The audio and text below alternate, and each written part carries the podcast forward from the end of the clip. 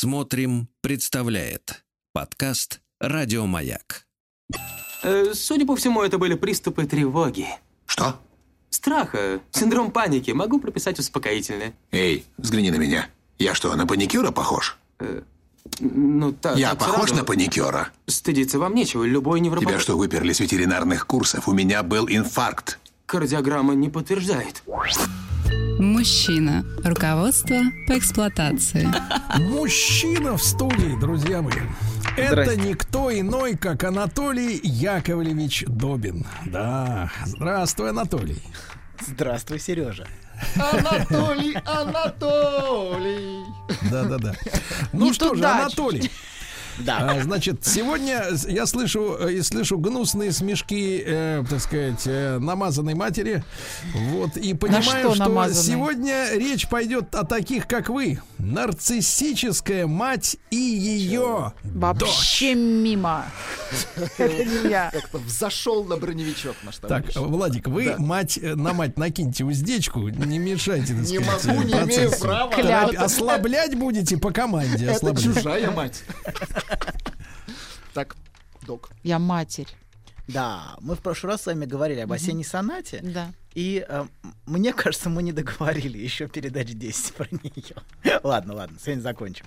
Вот. И м, да, ну, на чем мы остановились в прошлый раз? Мы говорили о том, что а, мы говорили про то, что Эва, я, собственно, про это говорил, она вначале ищет отражение в материнском в зеркале, в ее взгляде, она в нее смотрится. И ощущение, что у Эвы ощущение постоянно, что со мной что-то не так. И вот это что-то не так со мной, это материнский взгляд на дочь. То есть это зеркало, в которое она смотрит, и зеркало, которое ее отвергает. Э, Помните, когда эта девочка стоит перед зеркалом, вот эту сцену, э, я очень, я, я, я себе, себе даже цитаты выписал некоторые, Мгм. так прям. Я очень хотела тебе понравиться, но всегда была угловатой, тусклой, Ну так это ее восприятие. Мать ее когда отвергала? А, Чем? подождите, подождите, услышьте. А безбровый, Уздечку. тусклый, нескладные, ру- руки на несклад, слишком тонкие, там ноги слишком длинные. И я сама себе была противна. То есть зеркало, в которое мы изначально смотримся, оно всегда так или иначе растет из материнского взгляда. И этот взгляд, он, а, а, например, чувствуется во взгляде на Эву даже во взрослом возрасте. А, например, мать говорит, при ее внешности ей очень повезло с Виктором. То есть явно есть, есть а, вот этот, то есть у- у- мать на нее не смотрит. Критический взгляд Ну, есть. да, да, да. То есть, в принципе, ее собственный взгляд вполне отражает материнский непринимающий взгляд, который она всегда скрывала в детстве. Конечно, она не, не говорила. Ну, она, а, лучше бы ты родилась мальчиком. Помните, как раз в этой же сцене она говорит, вспоминает. Да. А, да, еще и, и это обидело именно потому, что в этом есть какая-то правда, правда материнского отношения. То есть, если в этом нет правды, это не обижает. Но если вот, знаете, шутки обижают, если в них скрывается что-то такое вот искреннее, скрыто, скрытое искреннее отвержение. Вот, да, и еще одна цитата, вот хороший пример того, как мы отказываемся от себя, чтобы пытаться соответствовать. Вот я еще, я дрожала от страха, что ты увидишь, что я безнадежно глупа, а, я была подавлена, а, но сознавала ясно одно, что во мне нет ни грамма меня самой, что я ничтожество, полный ноль, и таких, как я, не уважать, не любить нельзя. Ты занималась мной все усерднее, а я все больше отчаивалась. Я была уже не я, говорила то, что говорила ты, копировала твои жесты, походку. Оставаясь одна, я и то не решалась быть собой, потому что сама себе внушала отвращение.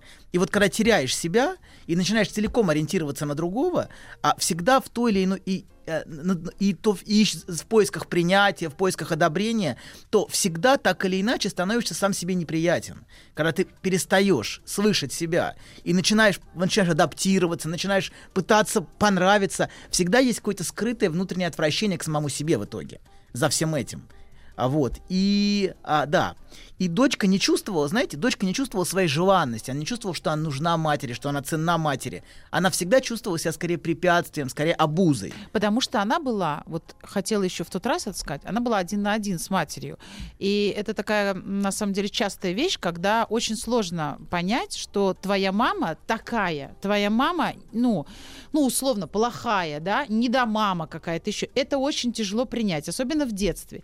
И во взрослой жизни тоже многие люди этому не сразу приходят. Так, дайте мне сказать уздечку. Нет, Тянем. пу- пусть, пусть, Проще- пусть скажет. Дайте проще. слово Всё женщине. сказала уже. Нет. Проще, Сергей гораздо Валерьевич, проще Сергей э, себя переделывать и думать, я сейчас по-другому скажу, мама поменяется, я сейчас по-другому оденусь, там ей понравится и так далее. Это сложный процесс. И если бы она была не один на один с матерью, а отец бы ей просто, ну, чуть-чуть объяснял, что мать у нас такая, у нее такой характер, ты ни при чем. Просто мама такая. Не было бы этого глубочайшего, застарелого конфликта. Так, ну в а котором... теперь И в чем-то, в чем-то Аня права, мне кажется. Она права Дайте в том... сказать, Подожди, это вот да. доктор, погодите, смотрите, это странная позиция, немножко. Она э, вызывает у меня действительно вопросы. Я часто слышу, э, вот, э, что есть такие люди, и от вас, и от других психологов, да, есть такие люди, которые, м, ну, в такой ситуации, в подобной, считают себя ущербным, виноватым, начинают подстраиваться, ищут причину проблемы в себе.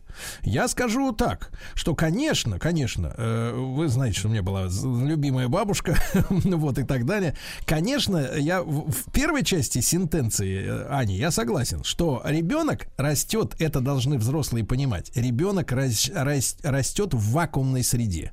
То есть весь мир э, для него это вот эти люди, да, которые Родители. там родители, бабушка с дедушкой, какие-то родственники, которые редко приезжают или часто, ну, Значимый взрослый. И все, нет, нет, погоди. Да. И он, и этот мир является ординаром, то есть имеется в виду образцом, да? Ты не знаешь других семей, тебе не с чем сравнить. Ты, допустим, если ты э, живешь в семье, где есть люди с, с оригинальной психикой, э, ты не представляешь себе, какой ад творится в семье алкашей или у наркоманов, или наоборот в идеальной семье. Тебе не с чем сравнить. То есть ты растешь спокойно, не жужжа в условиях, когда ты считаешь, что вот так и должно быть до какого-то периода. Потом, я, я расскажу свой опыт, да, потом ты э, становишься подростком, ты попадаешь в гости к другим людям, например, уже, в- ну так, ну, когда тебе уже, ты уже можешь соображать, да, начинаешь оценивать, сравнивать, и действительно закрадывается сомнение, а, а почему, ну, когда у тебя накапливается опыт, да, количество этих по- походов в гости там к каким-то людям или пребывание там, и когда ты понимаешь, что есть некое большинство, которое живет иначе, а в твоей, например, семье какие-то вещи устроены иначе, по-другому, да, вот тут ты начинаешь задумываться. Но это абсолютно для меня странная трактовка, что человек начинает навешивать на себя вину за то, что так происходит. Смотря если, ты как- срав- если ты сравниваешь с тем, как у других, ты же видишь количественно. Вот, например, 10 нормальных семей и 2-3, значит, кривых. Нет, но Почему, не так, с какого не так. перепуга Сергей, ребенок должен натягивать на себя вину? Я этого не понимаю. Смотрите, то, что, говорит. Аня, то, что говорит Аня, она, в этом есть очень глубокая правда. Ребенок не может принять несовершенство Да. родителя. Ребенок Для берет. тебя мама то есть, идеал. Когда вы берете на себя, вы тем самым защищаете родителя. вы Конечно, В говорите, каком конечно. возрасте, Аня? Вот Погодите, даже а в каком сейчас, возрасте? даже сейчас. Вот у меня сейчас есть определенные, ну, у меня все хорошо с мамой, да, но есть какие-то конфликты а, такие бытовые. Я стараюсь, чтобы она мне там какие-то вещи не говорила, мне они неприятны. И каждый раз я просто не могу принять, что она не перестанет это говорить. Да, она и даже- всегда будет это И даже говорить. Эва в фильме говорит, и зачем я, зачем я, зачем я ее выгнала? Вот она, помните, Да, в конце, да. то есть она берет на себя вину, Конечно. чтобы защитить связь с матерью. Ты не можешь принять, что твой родитель, не, ну, он ужасный, плохой. То есть самые, самые плохие Любое родители нуждаются, нуждаются в том, чтобы ребенок защищал. Но Он должен защитить родителя внутри себя. Он должен сохранить его в качестве родителя. И для этого он говорит, что я плохой. И берет всю плохость на себя. Вот маленький ребенок попадает в семью, да, другую, как вы говорите, даже маленький, там, в 7 лет пришел в гости, и там такая любезная, ой, добрая мама, которая с ними играет. А, например, твоя мама дома с тобой не играет. И ты думаешь, ой, а он-то тоже такой вот миленький, он мамочку целует, а я не целую свою. Почему а же может быть, такой-то? если бы я поч- Не, целовал, погодите, погодите, со ребята, давайте играли, в психоз-то не сваливаться. Это не Вы- психоз. Сергей, вы да тоже правы. Что, да потому что Сергей. это неправильно. Да надо ребенку А знаете- объяснить Но вы не А можете ему это вот, объяснить. Сергей, вы правы. Вот ключевое. Надо ребенку объяснить. И тут должен быть еще один взрослый, который в этой истории, заметьте, он вообще Да. устранен, хотя он с ними жил. Да. Это отец. Отец. Он должен обязательно участвовать. Он должен объяснять дочери, как-то бы. И тогда он приоткрывает мир чуть-чуть ей, и ей становится проще. Она понимает, у нее конфликт этот притухает, она взрослеет. Эва же не Ну, выросла Аня, абсолютно. ну как вы Абсолютно. можете сейчас признаваться, что вы до сих пор испытываете какие-то с этим проблемы? Если вы-то я- взрослый человек. Я ну. взрослый человек, я с Ну. этим Так это и работаю. есть, так это и есть быть взрослым, чтобы Да. признаваться, что ты испытываешь проблемы, а не в том, кажется- имитировать, Нет, Ребята, имитировать. это- это- давайте, это- это Но каждый первый путь к избавлению от алкоголизма сказать, что ты алкоголик. Абсолютно. Но это чистая правда. Давайте, я совершенно не согласен. Папаша, у времени нет, возвращаемся. Стоп, это серьезная тема. Да. Куда мы торопимся? Куда ты, куда ты У нас торопишься? еще 100, один эфир 100 поговорим. пунктов, Ты 100 уже опоздал на свой самолет в Сочи. 100, Всё 100 уже, пунктов улетел нас ждет. Давно. Давай. Давайте, нет, давайте, я вам скажу честно. Это по- показывает, что человек не может решить внутри себя элементарную проблему. Проблема в следующем. Да, надо мир увидеть таким, какой он есть. Хватит его воспринимать иллюзорно, что он должен быть идеальным. Это столкновение с неидеальным миром. И ты понимаешь, что все не идеально. Что тут на себя вешать за, за весь мир вину? Ну, Тебе кажется, этого. что если ты сейчас чуть-чуть поменяешься, Это и вам мир кажется, а мне не кажется. Ну, Нет, а мне кажется, что надо изменить мир, чтобы ну вы взрослее меня. Карапуз три года, да, я понимаю, да, изменим мир. Возвращаемся, хорошо. Возвращаемся, значит. Мы остановились на том, что дочка никогда не чувствовала своей желанности. Вот, и она чувствовала себя скорее препятствием, обузой, нагрузкой, ношей, от которой мать хочет избавиться. Вот то, что она сама ощущала внутри себя. Вот. А ее мать ее боялась, она очень боялась захвата. И она боялась, что дочь сожрет ее жизнь. И поэтому все время отгораживалась. А она такого не говорила там. А это чувствовалось во всем этом. Она ее боялась, это да. Щас. А боялась она Подождите. из-за закрытости. Я- мать, подождите. Мать, мать говорит, я опасалась твоих притязаний. То есть я хотела сохранить свою жизнь. Она, она в комнате была, она была одна. Она не хотела в эту жизнь впускать никого. Ее больная спина, которой она отгораживалась. Она очень... Многие матери очень боятся своих детей. Они боятся этого захвата, потому что ребенок очень требовательное существо. И мать, которая сама не выросла, которой нечего дать своему ребенку, а ей в реальности нечего было дать. Ей самой не хватало любви. Она говорит, я сама нуждалась в любви. Мне самой не хватало. Она может только имитировать. Вот то, что она Да. делала, это имитация, в которой не происходит реального контакта, реальной встречи. И эта имитация лучше всего чувствуется в сцене с Хеленой. Помните, когда она приходит к Хелене? И вообще дети всегда чувствуют фальшь, хотя они никогда не скажут об этом, но они всегда чувствуют. И вот мать, с одной стороны, играла в мать, имитировала присутствие. То есть, знаете, есть присутствие, которое на самом деле отсутствие. То есть в, этом, в этой имитации, сцене с Хеленой, она же на самом деле отсутствует. Но она пытается изобразить свое присутствие, свое участие. Вот. И, а в реальности она всегда убегает. Вот то, что она делает, она убегает от контакта, от встречи. И мать всегда давала двойной посыл одно, одно словами, я люблю тебя, моя милая девочка, я по тебе скучала, я всегда хотела к тебе приехать, вот это все, что она говорит. Но глаза говорят другое, вот она сама, дочь говорит, глаза у тебя всегда говорили другое, то есть ее речь всегда была, ну, а, фальшивыми не нравится это слово, хотя в смысле вот э, музыкальной игры, наверное, вот учитывая, что она пианистка, слово фальш тут звучит. Вот, и на эту речь ребенок никогда не мог опереться, то есть он не мог доверять слову. Если слово расходится с ощущением, ты начинаешь теряться в этом. Это вводит, то есть, с одной стороны, ты хочешь верить родителю, вы сказали, что родитель всегда хороший, всегда говорит правильные вещи, с другой стороны, ты чувствуешь что-то не то внутри себя, и ты начинает казать, что с тобой что-то не так. Вот, вот отсюда это растет во многом, то, о чем вы сказали только что, это ощущение, потому что оно расходится, ты чувствуешь, тебе говорят одно, тебе говорят что-то, а ты чувствуешь другое, и, наверное, это внутри меня что-то не так, и человек начинает терять контакт со своими ощущениями. То есть он перестает опираться на то, что, ну, как бы он не может это совместить. Это не складывается в одну картину. Вот. А я всегда чувствовала, что ты кривишь душой. Я никогда не могла это тебе сказать, но я всегда это ощущала, говорит, значит, ее дочь. Вот. И этот их разговор, если говорить о причинах, это поиск настоящего контакта. Она ищет этот контакт, потому что а, а, а не игры, не взаимной имитации отношений, как в начале, помните, мамочка, доченька, все обнялись. Это Да. все имитация. Вот. Она ищет настоящий контакт. Вот. И а, да, потому что имитация оставляет тебя очень одиноким в своей боли. Этот фильм для меня об одиночестве в боли. Вот у каждой своя огромная боль, и каждая в этом очень одинока. Вот, да, два, Это- две трагедии. И, и, матери, два- на и они не числе, и дочь. встречаются, Да, они да. в этом одиночестве не встречаются. То есть они остаются, то есть в, фи- в фильме они встречаются в какой-то момент, происходит встреча. На какой-то момент, и это, и это очень важно, но, но в жизни они никогда не пересекаются. Вот у каждого своя боль. Мать не пересекается с болью дочери, дочь не, мать не впускает дочь в свою боль. Вот. И да. И второй важный момент, это связано с переживанием брошенности. А, да, она говорит буквально вот об детском ощущении умирания, от тоски, от, а от тоски, от боли, от нехватки матери. И это вот то, что чувствует ребенок. Бергман фантастически точно передает вот эти детские, детские ощущения. Она, она говорит, ты была, помните, когда она уезжает, там есть такая сцена, и она говорит, ты была уже в дороге, вот, и я для тебя больше не существовала. Вот. Мне казалось, что вот-вот у меня остановится сердце или разорвется от боли. Всего пять минут, как ты уехала, как же я выдержу эту боль? И папа гладил меня по голове, а, говорил, хочешь в кино или мороженое. Вот, но мне не хотелось ни в кино, ни мороженого, я умирала. То есть папа, нас, папа ее поддерживал. У многих не было даже папы, который гладил по голове. В нашей стране очень многие девочки, у них не было даже этого. Вот. Но, тем не менее, это не помогало, потому что он, он очень слабая фигура, как вы сказали. Да. Он не может ей дать. Он не может ей дать свое желание, свое присутствие. Это пассивный объект пассивный и слабый объект, который тоже устремлен на, а, на Шарлоту. Он тоже смотрит на мать. Вот, и ждет от нее чего-то. Вот. Короче говоря, она чувствовала, что мать уезжала, и она не сохраняется внутри матери. Что контакт, контакт разрывается.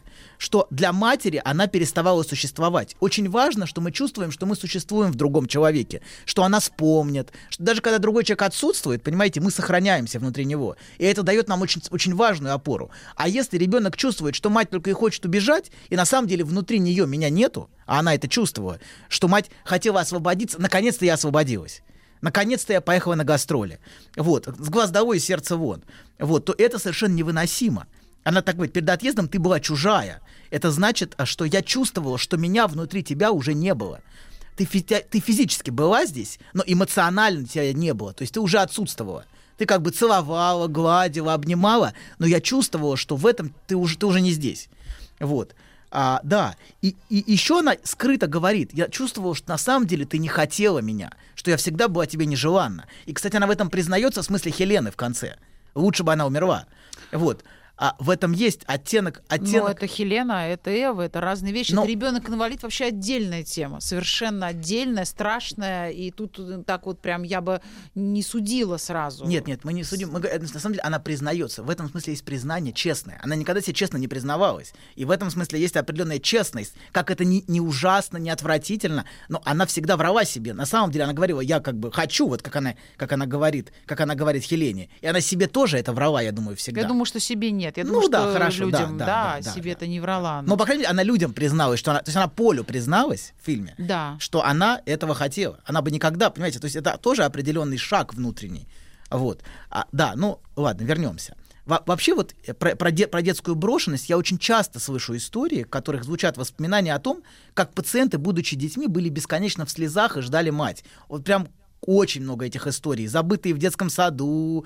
а вс- А вот если вы эти истории размотаете, на самом деле, то есть вот, вот допустим, даже пациенты, да, вот, ну, ваши пациенты, которые рассказывают историю, как их бросили в детском саду, и они там умывались слезами по три часа. Если эту историю взять с другой стороны, да, с точки зрения мамы или папы, кто там их забыл, ведь она не будет такой кровавой, наверное. Ведь там ведь есть тысячи причин, каких-то обстоятельств и так далее. Это восприятие ребенка больное и не совсем, ну, Больное. больное, восприятие. Нет, это, это восприятие ребенка с ощущением себя нежеланным. Да. Дети вообще воспринимают мир очень, э, очень целостно и очень вот да, нет.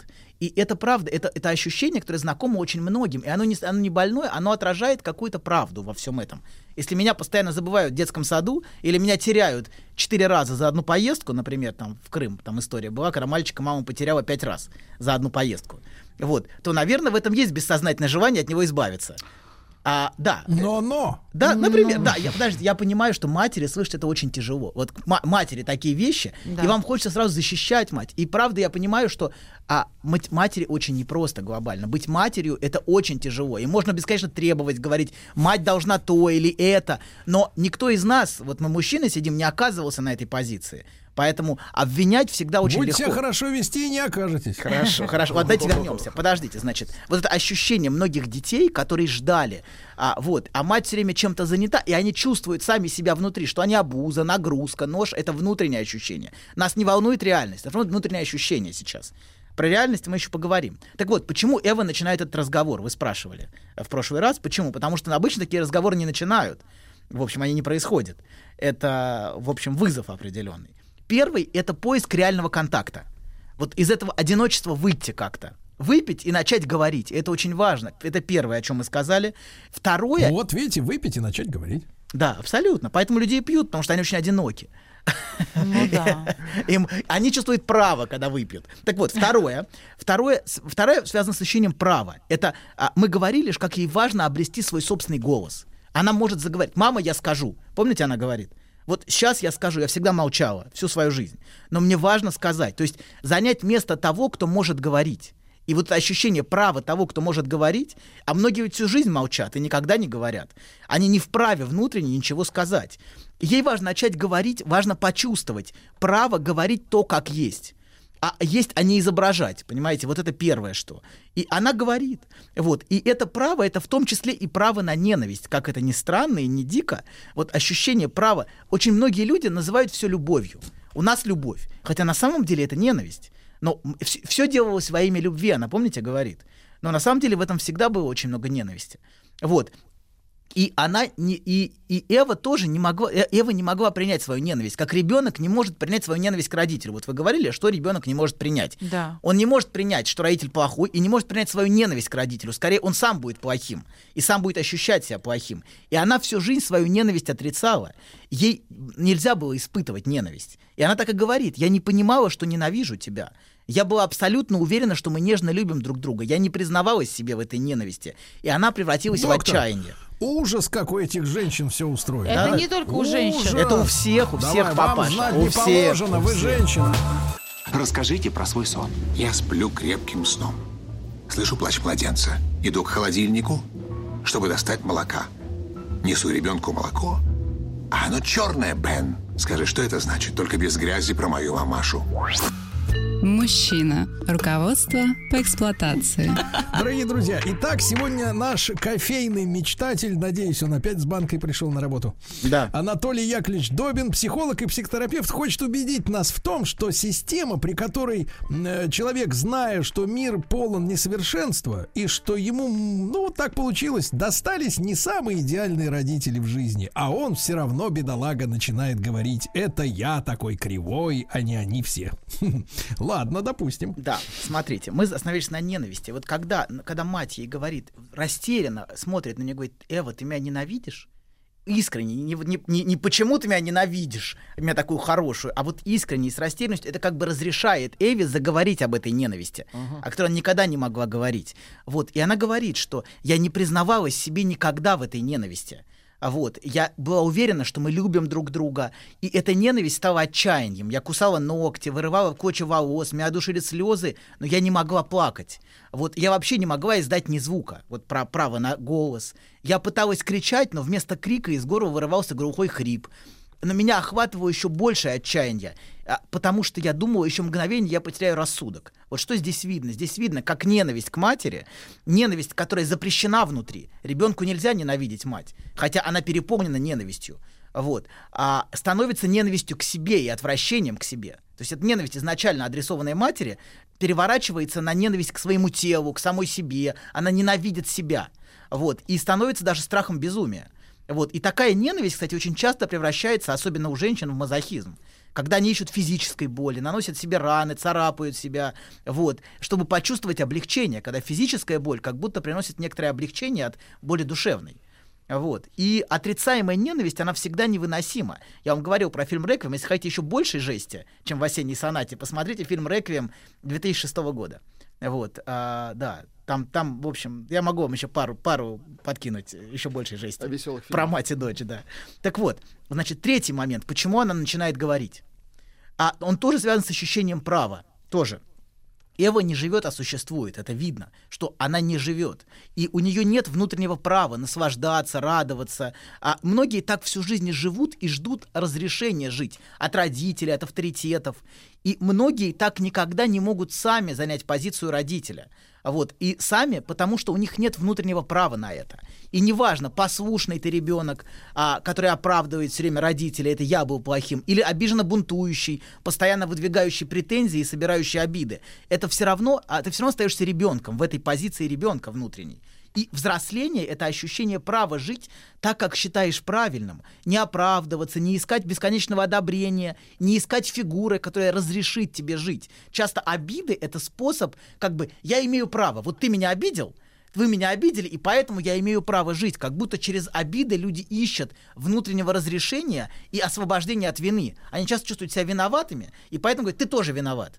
Вот это вот, и это, а, а, то, да, вот это то, о чем говорит Аня. Вот вы, вы говорили как раз вот в эту сторону, что взросление это когда ты принимаешь, вот. э, как- Потому- да, взросление, это когда ты принимаешь, что у тебя родитель не такой, но чем это еще очень тяжело, что когда ты это принял, когда ты понял, что, допустим, там мама не соответствует, ты все это принял, ты ее пожалел, последующий этап, вот Эва, если была вторая серия, да, что Эва пожалела мать и поняла корни этого поведения, откуда взялись, но в этот момент ты остаешься один, потому что другой мамы тебе природа не дала, у тебя только эта мать, Да. а идеальную мать каждый ребенок ждет в душе, Да. он ее хочет.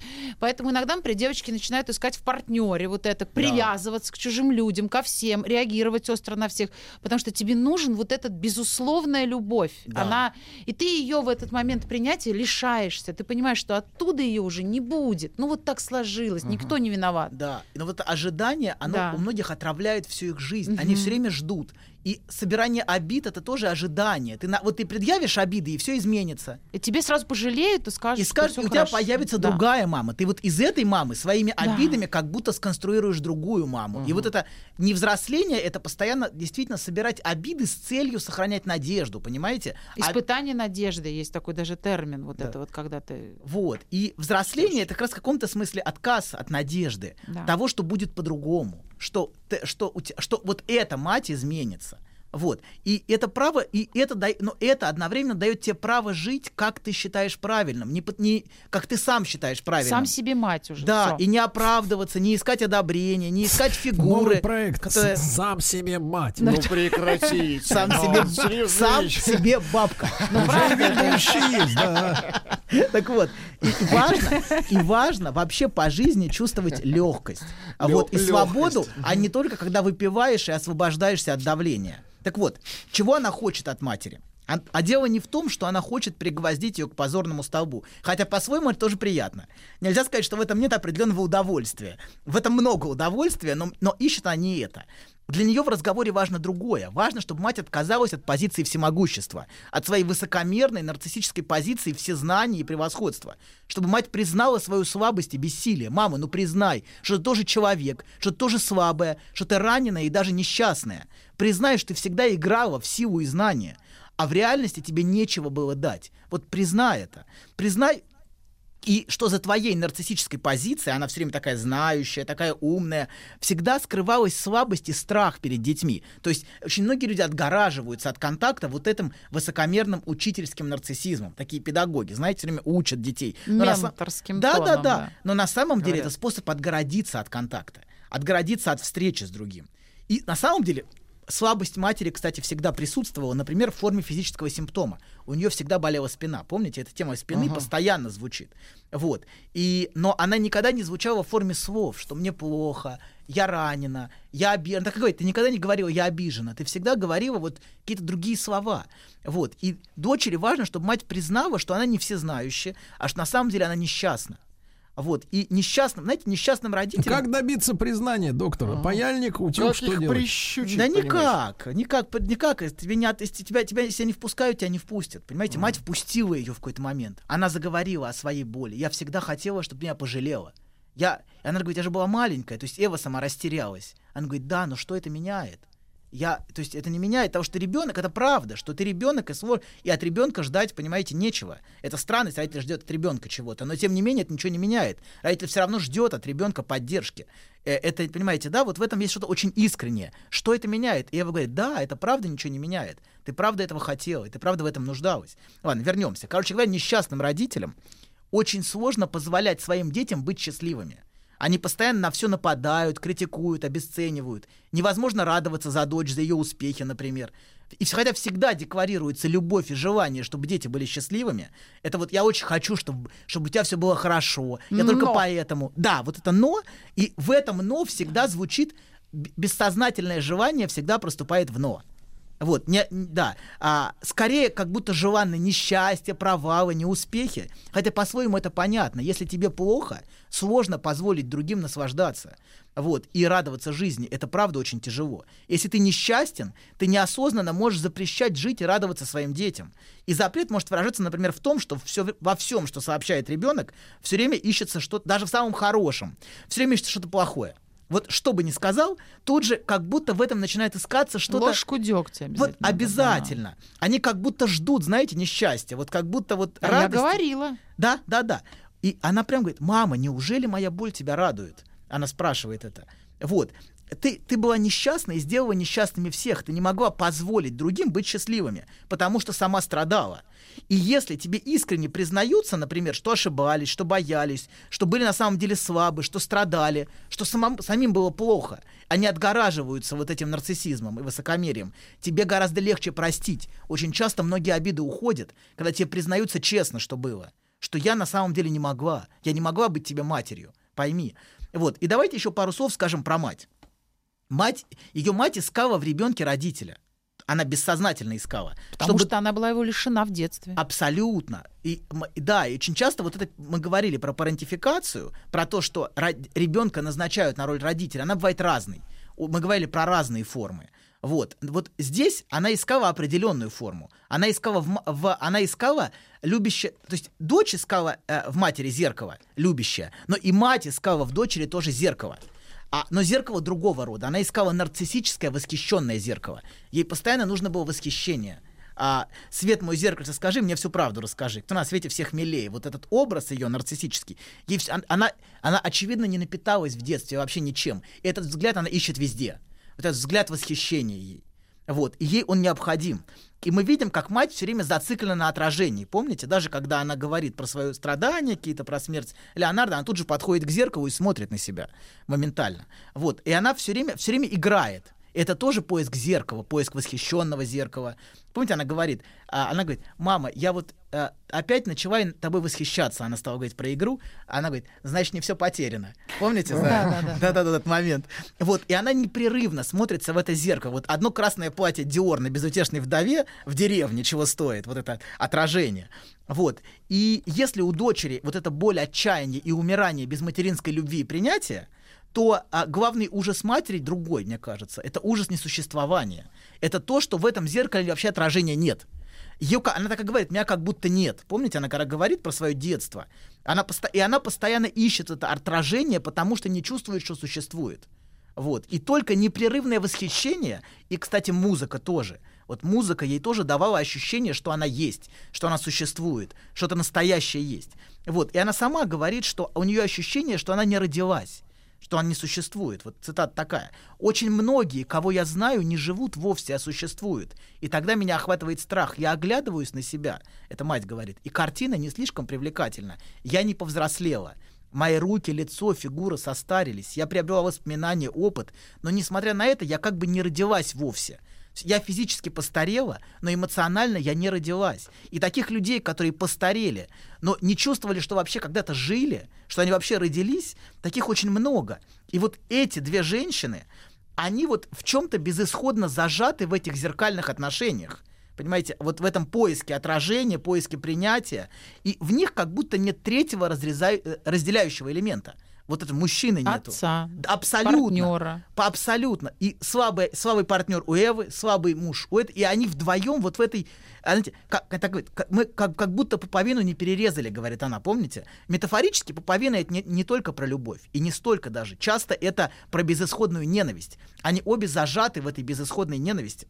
Вот. И в, в ненависти и в отчаянном по- требовании любви. Они обе отчаянно требуют любви, на самом деле. Да, и никто не идет на попятную, они все время чего-то ждут друг от друга. Да, да, да, да. И намертво они вот этим, вот это и есть пуповина, которая их намертво связывает, понимаете? Она ждет, вы сказали, что если бы она могла на отца переключиться, если бы отец Да. был сильнее, если бы он мог дать ей, что ты, я тебя люблю, моя дочка, ты мне желанна, ты мне важна, она могла бы на это опереться. Она бы, конечно, была в войне с матерью какой-то, но это без сомнения. Но, э, но это было бы не так, понимаете, это не было бы зажато, вот они были вдвоем вот в этом в, это- в этой невыносимой схватке. Вот. И Эва а, говорит, знаете, вот такую фразу, а несчастье матери должно стать несчастьем дочери. Это как пуповина, которую не разрезали, не разорвали. Мама, неужели правда, неужели мое горе — это твой триумф? Моя, моя беда, мама, она тебя радует? То есть это тоже про неразделенность, понимаете? Как будто невозможно это разорвать. Вот эта сцепка такая невыносимая. Да, Толик, у меня готов новый проект для вас. Ну-ка. Сам себе отец. Знаешь, забавно, вот выложил тебе все. И вроде как полегчало. Нет, серьезно, будто сбросил тяжесть. Молодец. Я... А вы... Док, спасибо. Мужчина. Руководство по эксплуатации. Так Анатолий Яковлевич Добин, межгалактический мыслитель, дает рецепт. Наши мимолетные слушатели спрашивают, просят э, назвать фильм. Осенняя соната. Вот, да. Спасибо. Не осенний марафон. Да. Не, не мимолетные, а подгулявшие. Да, вот Подгулявшие, А- а- да-да-да. Аня еще хотела сказать. Да.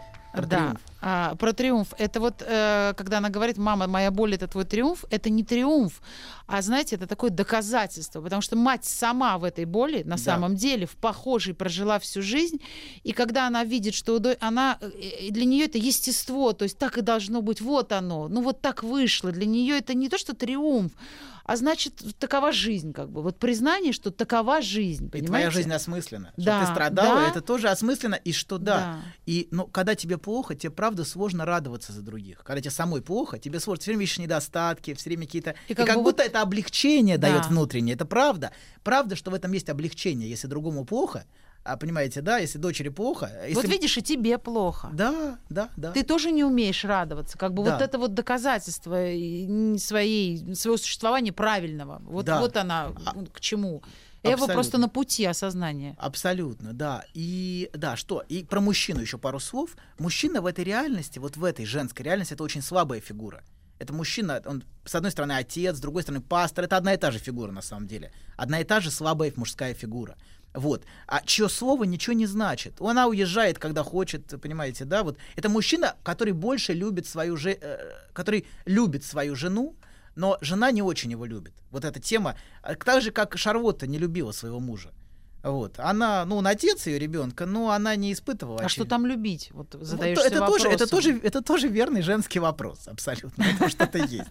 Как говорит. Владик, что тут пить? Абсолютно. Что там есть, чтобы любить? Согласен. Что же, это тоже справедливо. Вот, это, он, знаете, это фигура, которая может утешать, гладя по волосам, что уже неплохо. Это уже неплохо. У многих девочек не было и этого. У них не было вот этой фигуры. Вот. А, но, а, да, но пастор, он такой же. Он тоже гладит ее по волосам, так успокаивает как бы своим присутствием. Но по-настоящему муж- мужской взгляд, он здесь есть, кстати, но он не, не, он не, он не, не внутри фильма. Это взгляд самого Бергмана. Вот это мужской взгляд. Это мужчина, который видит всю эту бездну. Всю эту бездну в отношениях матери и дочери и может найти форму, чтобы о ней рассказать. То есть это именно... И вот в этом есть что-то очень мужское. Вот в этой способности сформулировать, способности дать настолько предельно, понимаете, да, вот предельно четкую и предельно ясную форму. Вот, а, да, и найти слова, то есть, которые адресованы нам. То есть он нам рассказывает об этой бездне. Вот. И вот в этом есть что-то очень мужское, что женщина ищет. И на что она действительно может опереться. Вот на этот взгляд, который предельно четко видит, который не, не с целью обвинить. Понимаете, это мы хотим обвинять бесконечно. А, кто, кто прав, кто виноват. Вот кто виновата И мать. будем. Абсолютно, да, там виновата мать, виновата дочь, и виновата что? вин- Виноват слабый. Муж. Муж виноват, в конце концов, слабак. Да, что Тряпка. там, конечно, был бы сильнее, было бы лучше. Прежде всего виноват муж. Прежде всего. Я хочу поглядеть на вашего мужа. Хорошо, хорошо. Вот так поглядеть. Вот. Но у, у Бергмана нет цели обвинить, и это видно. Он не ищет, кто жертва, а кто мучитель. А он видит просто огромную боль. Да, это правда. Вот. И ужасное чудовищное одиночество, в которое все погружены. Вот. И которое пронизывает обеих женщин. И вообще вот настоящее мужское слово, оно именно в этом, в этой способности ясно и точно сформулировать. Вот. И а, женщина, в чём- знаете, она, женщина, она зависит от мужчины, но именно вот в этом аспекте. Она, конечно, конечно, нуждается и в других аспектах, и в сексуальных, и в мужских проявлениях, но найти слово в этом смысле в женщине очень благодарна, если ты по- позволяешь и помогаешь ей сформулировать. И в этом есть что-то очень мужское, помочь женщине найти найти правильное слово для того, что она чувствует. Вот. Сформулировать свои желания. Абсолютно, абсолютно. И в этом, и в этом есть что-то. Никогда, никогда ей навязывают, никогда ей говорят, ты, э, ты вот ты глупая. Нет, а когда ей помогают ясно и. Осознать, что она глупая. Нет, нет, То нет. есть не ты глупая, а я дура, да? Вот такой вот Нет, нет, нет, нет, а этого она не хочет. Вот. И поэтому и женщины очень благодарны мужчине, который их слышит и который видит. Вот способность видеть, это вот, вот это очень мужское. Вот бергмановский взгляд, в этом есть что-то, вот и это, это то, на что можно опереться, понимаете? Вот на взгляд Бергмана тут как раз. Вот Да-да. Ну, как обычно, молчи и слушай, что я говорю. да? Вот молчи и слушай, это вот это пастор. Вот со Пастор стороны. вообще Вот он как бы там, его взгляд, тут два взгляда. Есть взгляд вот пастора, так со стороны он так поглядывает, слабый мужчина, который никак не вмешивается, они там отношения это сцепки. Есть взгляд, взгляд пастора, а есть за этим взгляд Бергмана, который и видит взгляд пастора, понимаете, да, вот как бы мы вот э, это вложено. Один Бергман в белом, да, получается? Да, да, абсолютно. Но он тоже, он, он, он, он очень, очень хорошо вот эту глубину трагедии, одиночества, он очень хорошо показывает в разных своих фильмах. Даже сам, самый ранний, вот «Земляничная поляна», вот про отца и сына вы спрашивали, вот «Земляничная поляна», вот это что-то такое тоже про одиночество. Вот, а, да, и вот эта способность с этим одиночеством встретиться, а, это очень, очень, вот очень, мне кажется, вот очень в нем это есть. Ну, видите, Эва нашла себе такого же мужа, как ее отец, фактически. И Да? поэтому она туда же, по той же дороге, как мать и пошла, Пошло, покатилась. к сожалению. Споткнулась на мужике. ей не на что, да, но это ей правда, ей не на что было Да. опереться. И она нашла просто, а, а бывают такие женщины, которые находят наоборот, э, как мать которые их третируют, мучают, и они находят, то есть она нашла фигуру как отец, но часто находит вот эту мучающий объект, и на самом деле часто женщина находит в мужчине для себя продолжение Мать, матери, да. которая постоянно их критикует, обвиняет, говорит, что ты, вот ты, все не то, не так, вот. Но, а- они, знаете, бессознательно мы сами это находим. Мы можем жаловаться там на своих жен, мужей, но нам это бессознательно зачем-то надо. Это продолжение того же самого разговора, понимаете? Незаконченного в детстве. Да, им нужна фигура, с которой можно этот разговор продолжать. Выяснить отношения до Да, конца. абсо- и доказывать, доказывать, доказывать. Доказывать и доказать когда-нибудь. Да, и повзрослеть это отказаться от этой потребности этот разговор продолжать бесконечно. Вот. То есть а этот разговор, он, он случился между матерью и дочерью. Ну, но отлично. Взрослый это тот, кто заткнулся. Мы это теперь... тот, кто, перес- понял, тот, понял. кто понял, что, что всем понял, что больно всем, что Да. есть боль, и что это тоже маленькая девочка перед тобой, и от нее это, это требуется огромный путь, чтобы это увидеть, Док. чтобы повзрослеть настолько. Док, пришло Да. только что вам сообщение. Просят следующий, э, э, следующий фильм взять для разбора «Три мушкетера». Еще больше подкастов «Маяка» насмотрим.